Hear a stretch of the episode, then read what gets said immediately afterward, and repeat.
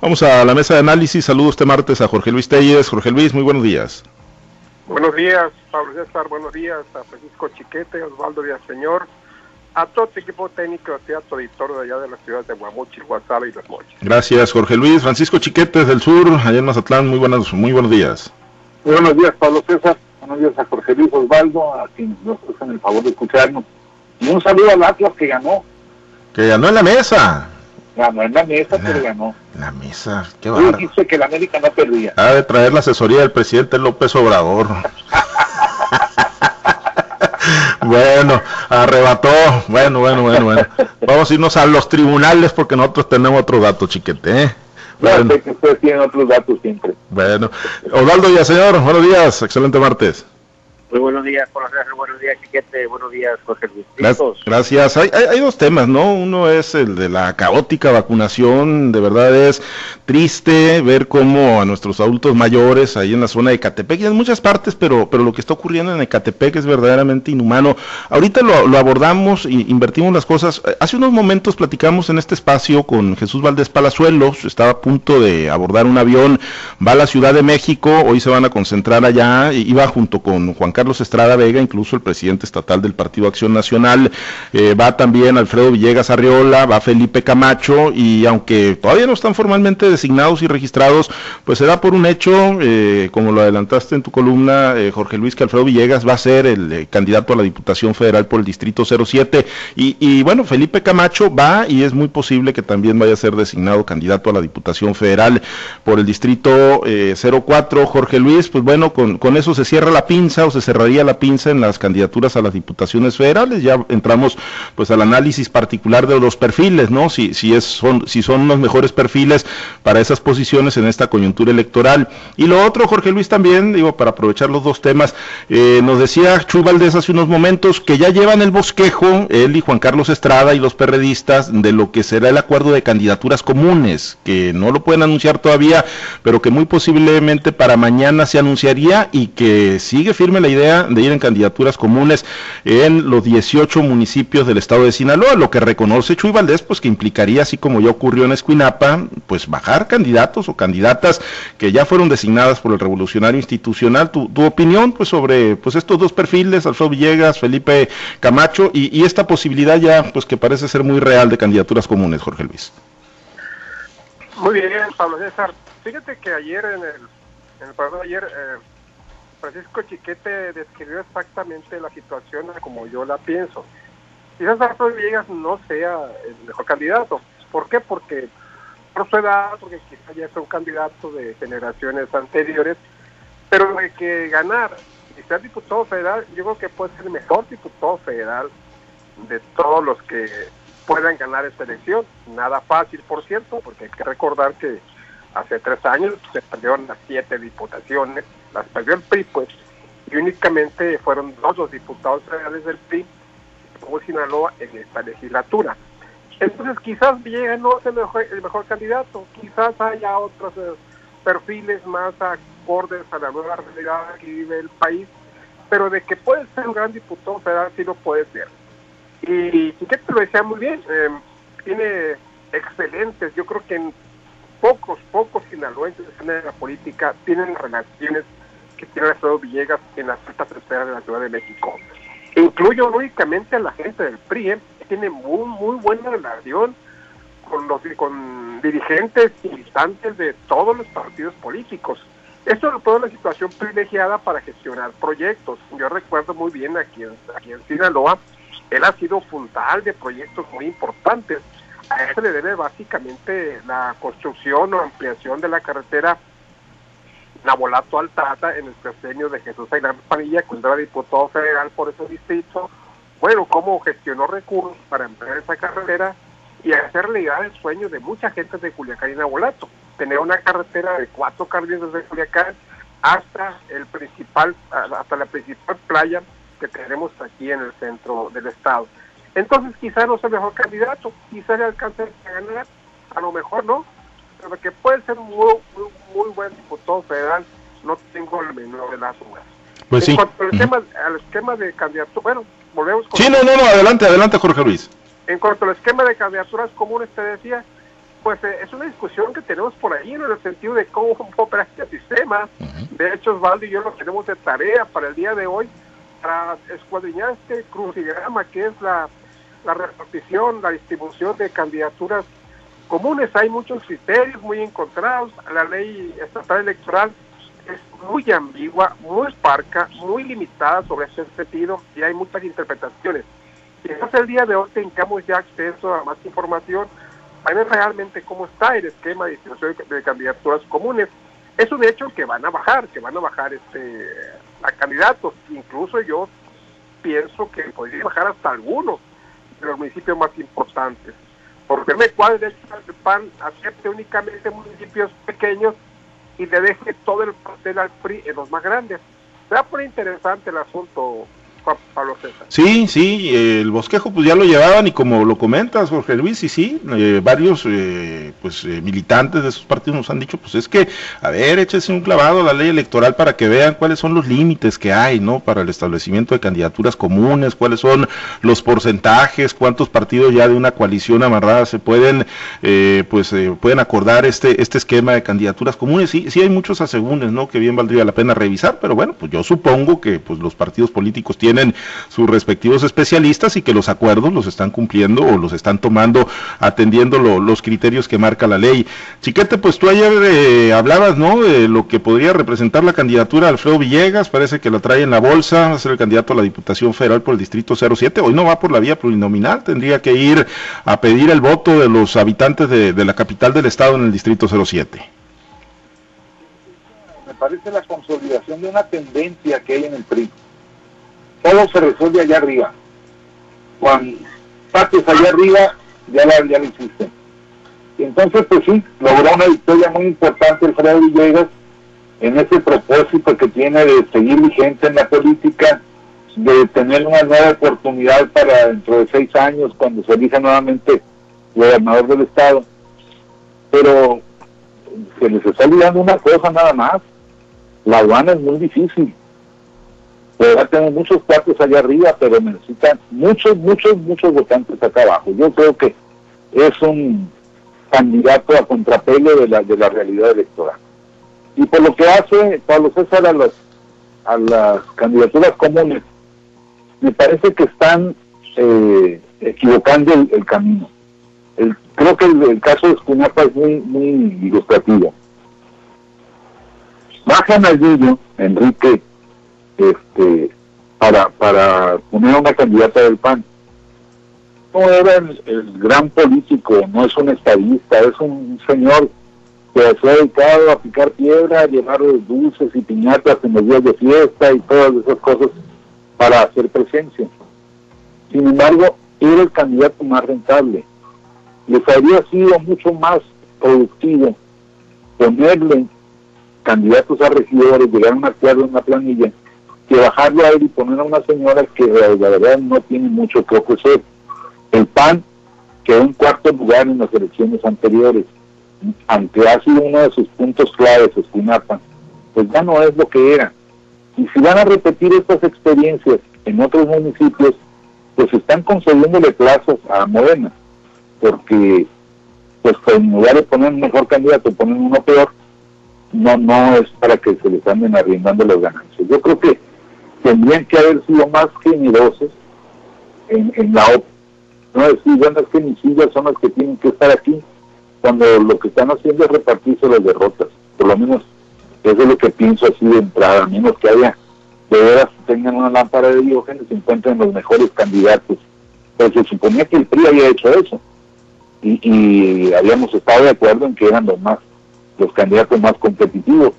Así que, pues es una, una falta hacia atrás que les puede costar incluso en la votación para la gubernatura. Pues sí, sí, sí, y lo que están queriendo solventar, hasta donde entiendo, pues es, evitar, ¿no? Que pues haya ese nivel de confusión en el electorado, pero bueno, pues parece, parece que no es la mejor alternativa tampoco, pues quitar cuadros que se supone son rentables o que incluso ya cursaron sus procesos internos dentro del Partido Revolucionario Institucional para el PRI, donde pues estará el parto más doloroso, ¿no? De ir y decirle y tocarle el hombro y darle la palmadita y convencer de que se queden a quienes finalmente van a bajar de alguna de las candidaturas a las presidencias municipales luego de haber cursado esos procesos internos. Osvaldo, eh, pues eh, tu análisis ¿no? sobre lo que se viene con Alfredo Villegas, que, que además de coincido no en algunos aspectos con Jorge Luis Telles, ha pues demostrado y por eso ha estado vigente durante muchísimos años, durante décadas en, la política y como un parlamentario de carrera, pues es un eh, reconocido negociador eh, con ascendencia en estructuras corporativas, en, sindicatos, ¿no? Y hoy que bueno,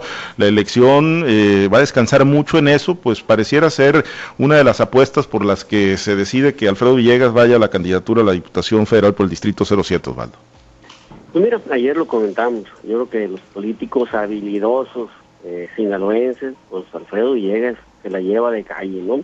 Un habilidoso de la política, Alfredo.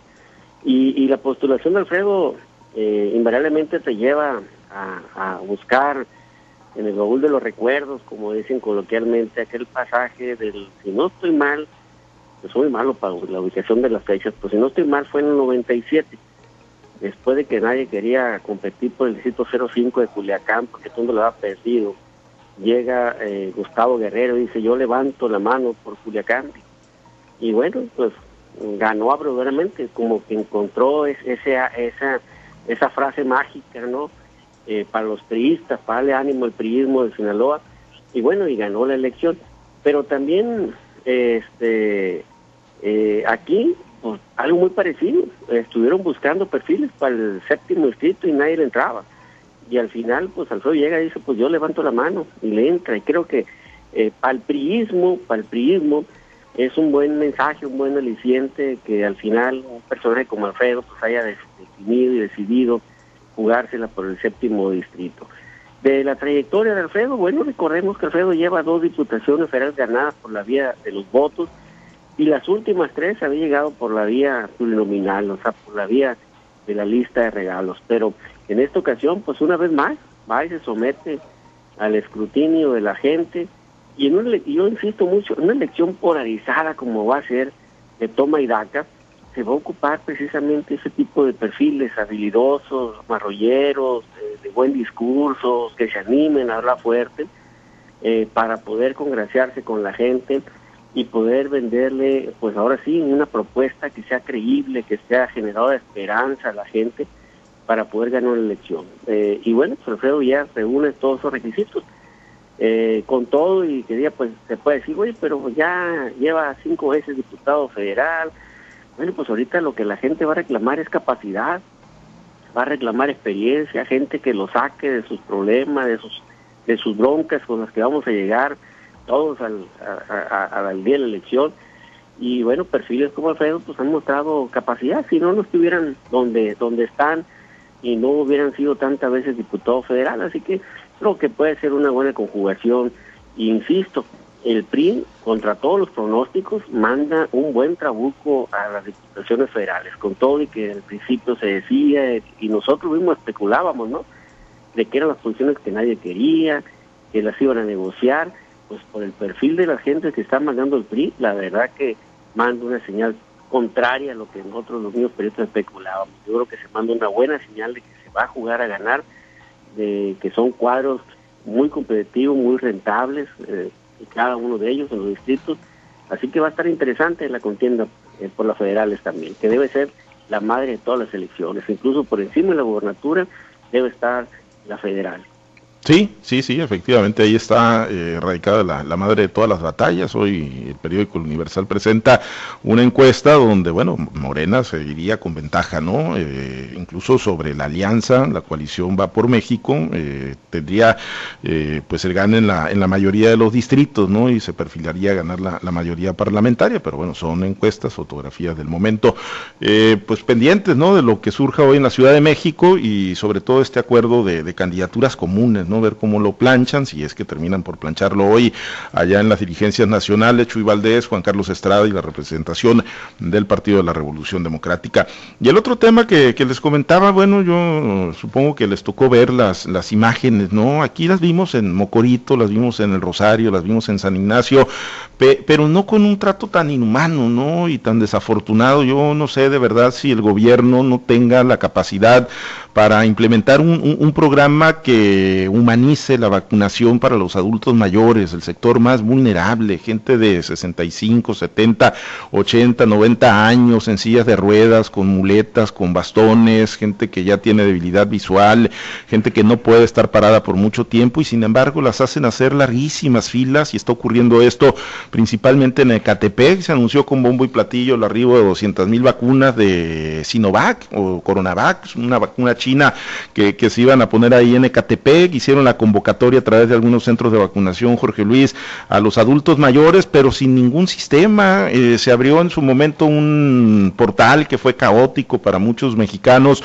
y, y bueno, pues de qué sirvió si no hay un esquema de turnos, si no te dicen, a ver, vamos a empezar por los de más edad, empezando por los que tengan apellido letra A, la C, como se hace de manera tradicional y como han dado eh, pues resultados en muchos otros esquemas, ¿no? Lo tenemos con las preinscripciones, en los planteles educativos, en las escuelas, pero en esto de las vacunas yo, yo no sé si es, es un asunto deliberado juntar a los viejitos, a los ancianitos, a los abuelitos, pues ahí a la intemperie, al raso del sol, con todo y sus eh, problemas de salud, y, ver, Jorge Luis, por lo que seguramente viste también ahí que está ocurriendo en la zona de Catepec, en el Estado de México. Sí, pues es lamentable, ¿no? Sobre todo en un país que tiene tanta experiencia en jornada nacional de vacunación. Yo no recuerdo que otras y bueno, la gravedad del problema pues es mucho mayor el día de hoy, ¿no? Con esta enfermedad prácticamente mortal que tenemos encima sobre todo para las personas ya mayores de 60 años, inclusive desde 50 hacia arriba, ya está alcanzando una, letalidad pues, verdaderamente alarmante. Pero con esa con esta clase de, dispositivos y operativos como se está haciendo, pues mira, si no te das el coronavirus, ahí te va a pegar, ¿eh? Ahí te va a pegar porque pues eh, con tantas... En, eh, primer lugar, estábamos viendo anoche en el noticiero que desde, ayer, cuando, cuando se cerró la última la última persona vacunada, ya estaban, ya había como 500 personas haciendo fila para el día de hoy. Y había historias de gente que había pasado toda la noche para lograr la vacunación el día, el, día de ayer.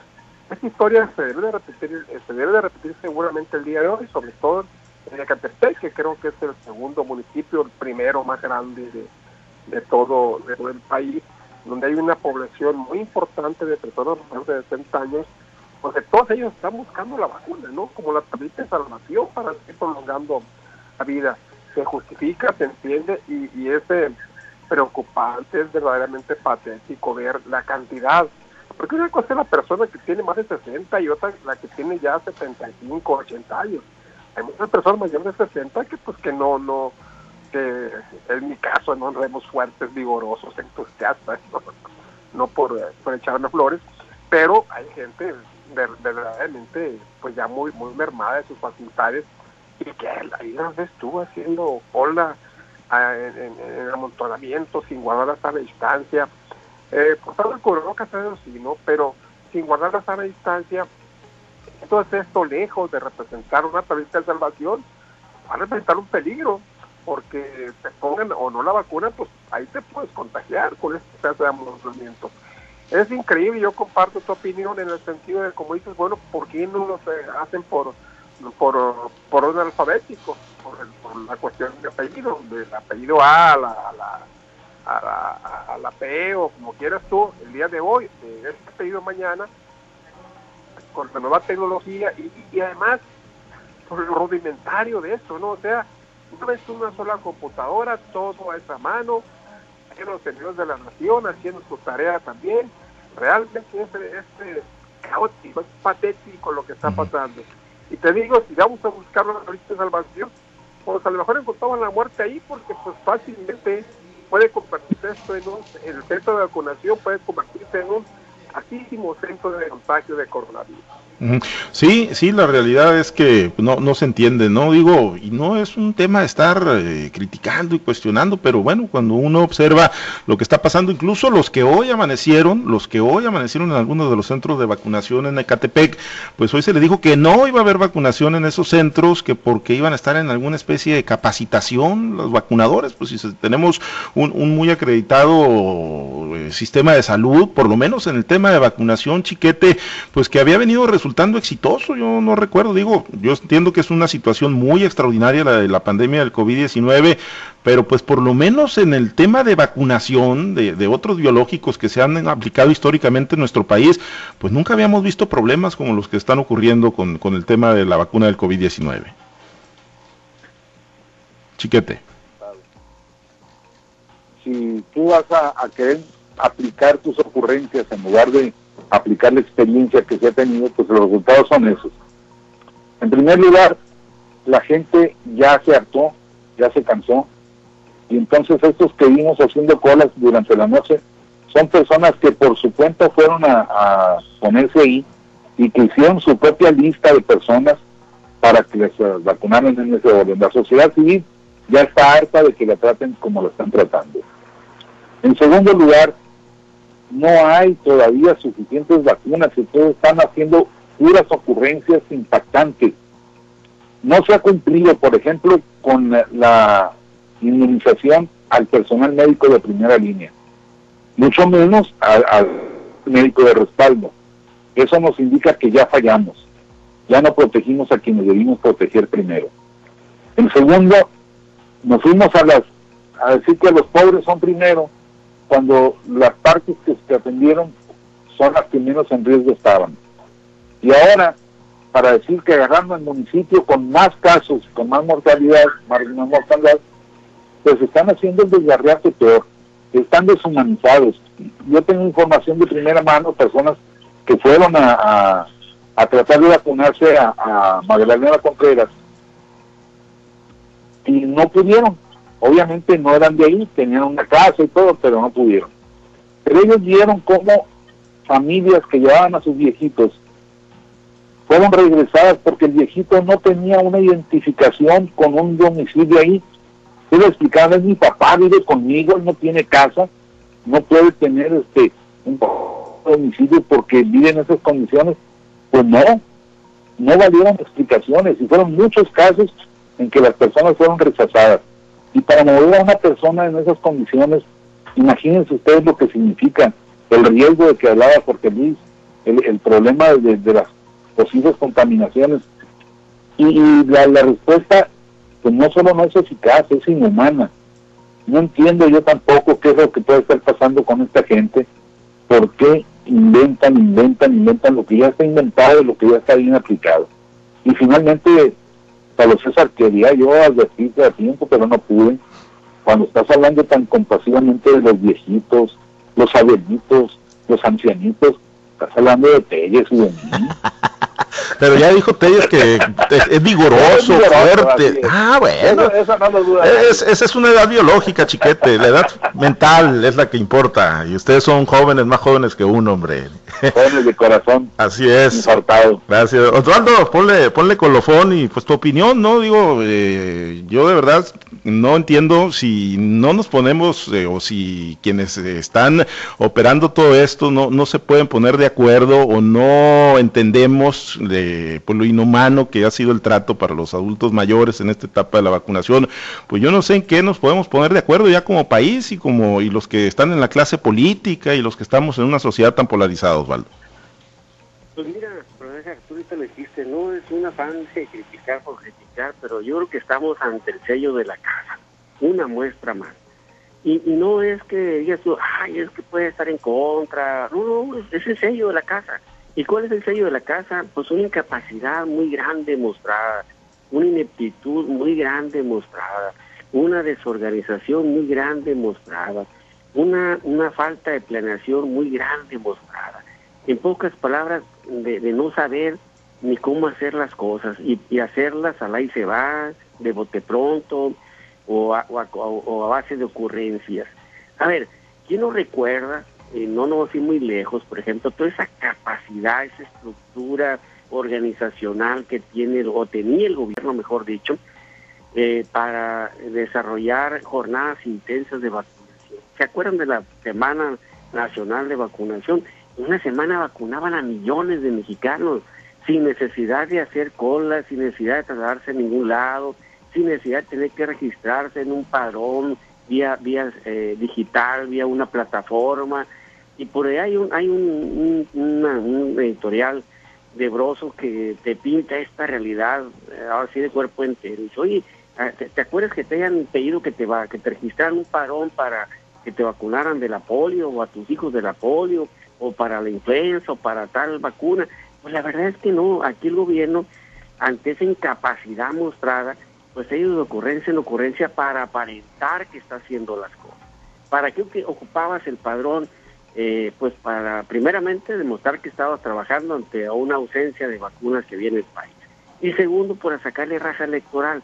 ¿Para qué juntas a los viejitos con toda la exposición y el riesgo?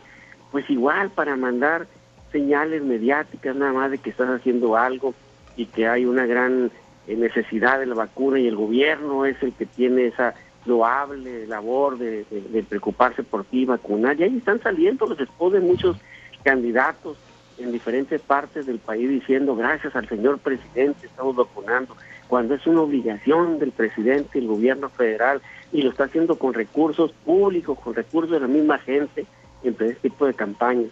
Pero le están apostando a lo mediático, le están apostando a lo político, en lugar de estar apostándole a tener un esquema eficiente con la debida capacidad para vacunar a la gente tal como se hacía antes. Antes las universidades prestaban todo un ejército de estudiantes de las escuelas de medicina, de enfermería, de trabajo social, para que acompañaran al personal médico del, del o de la Secretaría de Salud de Asistencia a implementar estas jornadas de vacunación. Ah, pero ahora el presidente dice, es que ya no somos iguales, ya no hacemos lo que hacíamos en el pasado. ¿Y él qué está haciendo? Pues moviendo a su ejército electoral de los, de los de la nación a querer vacunar, moviendo el ejército a vacunar y lógicamente se le está haciendo, como dice luego, bolas el engrudo. ¿Y quién pierde y quién está pagando las consecuencias? Pues la misma gente, sigue muriendo mucha gente todos los días por una incapacidad y una ineptitud muy marcada que está a la vista de todos de este gobierno para enfrentar y atender primero la pandemia y ahora pues la misma vacunación eh, que en la cual pues ya estamos ahorita pues sí, y ahí está la vista de todo. Ojalá que se pueda corregir. En la realidad es que esa debe ser la aspiración, que, corrijan, que rectifiquen y que pues, dejen de dar ese trato tan inhumano a los adultos mayores. Nos despedimos, estamos sobre tiempo. Osvaldo, excelente martes, gracias. Habrá que estar pendiente. Saludos, muchachos. Jorge Luis, excelente martes. Muchas gracias. Excelente martes, buenos días a todos. Saludos, Chiquete. Buen día. Saludos para todos, Pablo César. Pero corregir que, si ya presumió el presidente que hemos vacunado más que Perú, Bolivia, República Dominicana, Costa Rica. ¿Qué más quieren? No, pues sí, sí, eh, sí, esas son las referencias. Bueno, pues eh, a, ver para cuándo terminamos con la vacunación. Gracias, Chiquete. Buen día. Gracias a los compañeros operadores en las diferentes plazas de Grupo Chávez Radio. Gracias al auditorio. Manténgase permanentemente conectados con nosotros a través de nuestro portal www.noticieroaltavoz.com y en las estaciones de Grupo Chávez Radio en su sintonía. Nos vamos. Soy Pablo César Espinosa. Le deseo a usted que tenga un excelente y muy productivo día.